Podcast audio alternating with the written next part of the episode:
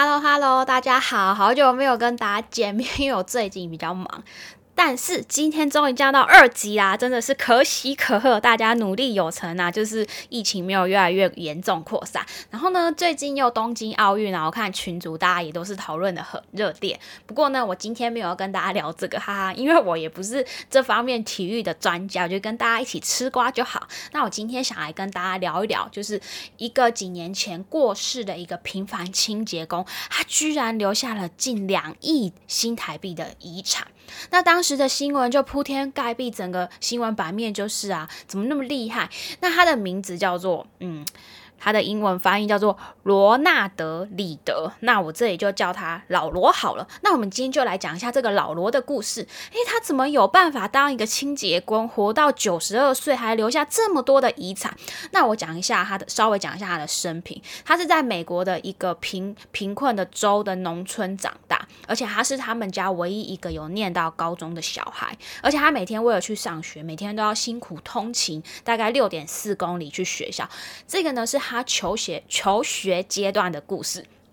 然后呢，再来就是他在第二次世界大战期间，他有去那个意大利当宪兵去服役。他干了五年之后就退伍，然后就继续回他的老家，在他的加油站工作了二十五年的服务员跟机械师。然后呢，就跟我们大部分的人类一样，他在加油站的工作期间遇见了他的真爱，之后呢就变成他的老婆。之后他在跟他这真爱结婚之后呢，就生了两个小鬼。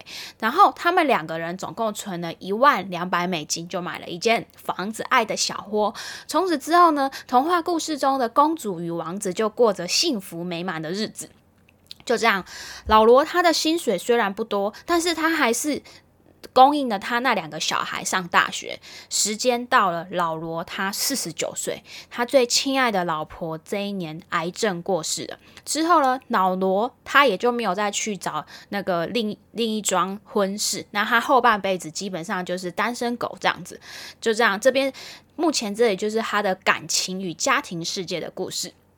那我们现在回到讲他在加油站工作那二十五年，退休以后，他。他在美国最大的连锁超商百货之一的 J.C. p e n n y 兼职做那个管理员跟清洁的工作。这份工作呢，他一干又做了十七年，一直到了他七十六岁，他才真正的退休。那老罗他的爱好是什么？就是平常就是砍砍柴呀，然后收集邮票啊，还有收集硬币啊，跟阅读。那他老罗他最喜欢的兴趣就是去他们家附近有一间医院旁边的咖啡店，然后去喝一杯咖啡，然后咖啡，然后吃一顿花生酱的英式松饼早餐，然后在自己在那边看书啊，打发时间。因为呢，老罗他常常就是在那边出没嘛。那有一天呢。医院的发展总监就建议他去图书馆看看，然后就帮他办了借书证。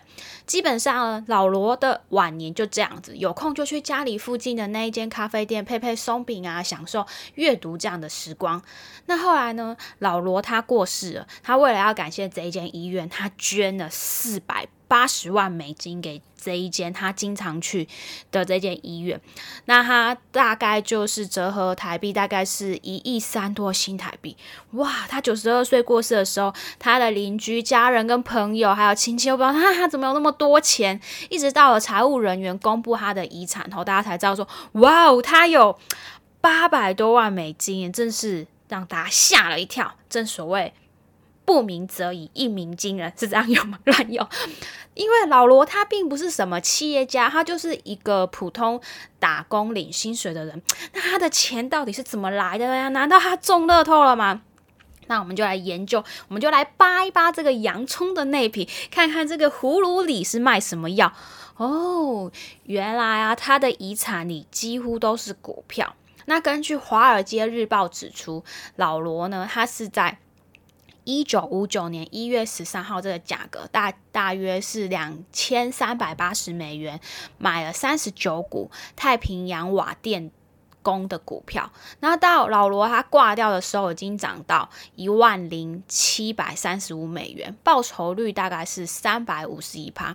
这个只是其中一部分，老罗他也购买了不少的股票，有那个医疗保健啊、电信。公用事业、铁路运输、银行和消费品等多个行业，它还有就是长长期持有几家蓝筹公司，包括那个宝洁啊、摩根大通啊、通用电器啊、陶氏化学等等多家公司的股票。所以，即使他遇到两千零八年雷曼兄弟他破产倒闭的时候，老罗他虽然有持有一些这个公司的股份，但是因为他的投资部位分散的很多元，所以呢，雷曼兄弟破产倒闭对他来说可以说就是嗯没有什么影响。那刚刚说到蓝筹股的部分，我们就稍微解释一下，就是说它在某一个产业中处于重要支配地位，可以说它是那个领域中它有一定地位的护城河，业绩很好哦，然后交易很活跃，然后它的公司知名度很高的那种绩优股。那听说那个蓝筹的名称就是来自赌博桌上最高额的筹码是那个蓝色的，所以就把它引申为最大规模或者是最大市值的上市公司。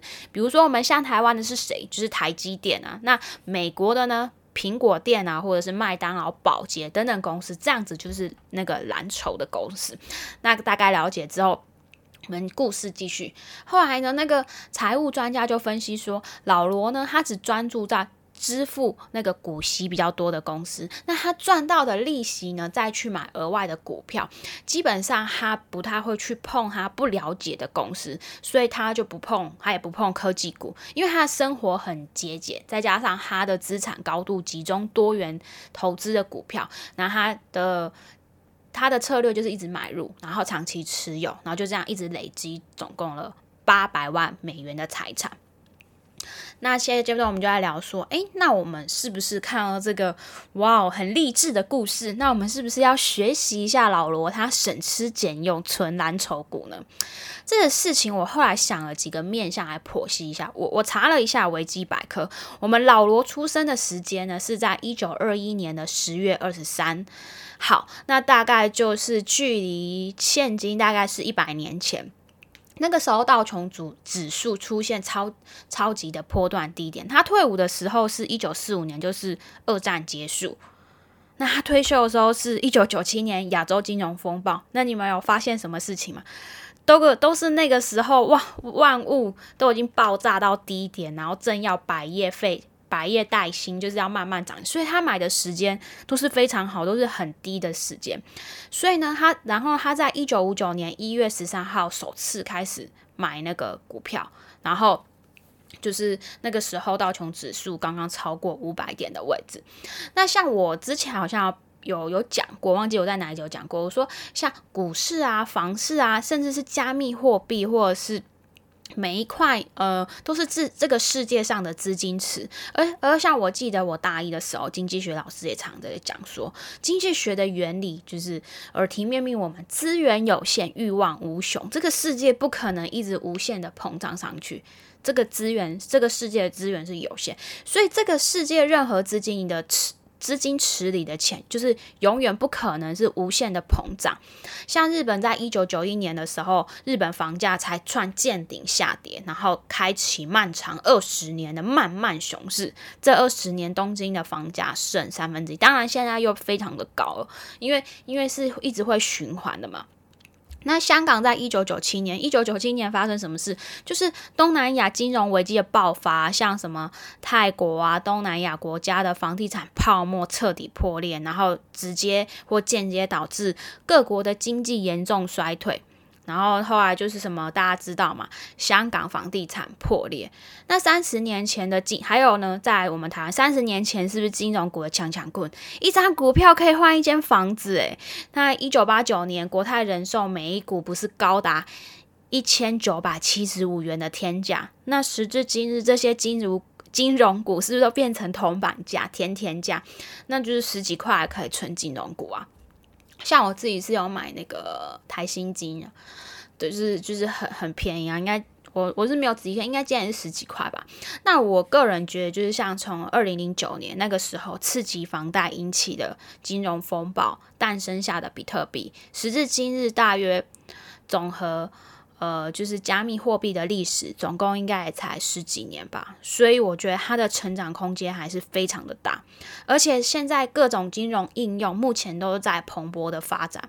话说，资讯我们资讯科技时代的网际网络，至今应该蓬勃也才二三十年吧。那数字金融现在正在蓬蓬勃，我觉得也不算太晚，因为我觉得整个呃历史的脉络，就是嗯，加密货币还是非常有机会在一个这个年代，我们存出老罗的财富。虽然呢，就是加密货币的参与者，我的观察发现都是比较年轻、年轻的人，因为上一代买股票人可能无法理解我们的世界什么啊，这什么东西，这样子安全吗？觉得很虚。但是我觉得这就，但是我发现币圈的人他们也不太懂股票族的思维，就是我发现这是一个代沟。那我觉得不管怎么样，这就是一个这个时代的象征。那如果你问我资产组合，诶，你可能原本是股票组，那你可能诶听了觉得很有兴趣，想要参与看看，问我存什么币，那我当然就是建议存主流币。那什么是主流币？像是说比特币啊，或者是以太坊的以太币，或者是 DeFi。的预言机项目，因为这都会应用到。不过这些就是可能要讲比较深，这个有机会呢，我看详细，我再做个几集来跟大家聊一聊。那今天的故事就先跟大家讲到这里啦，我们下次见。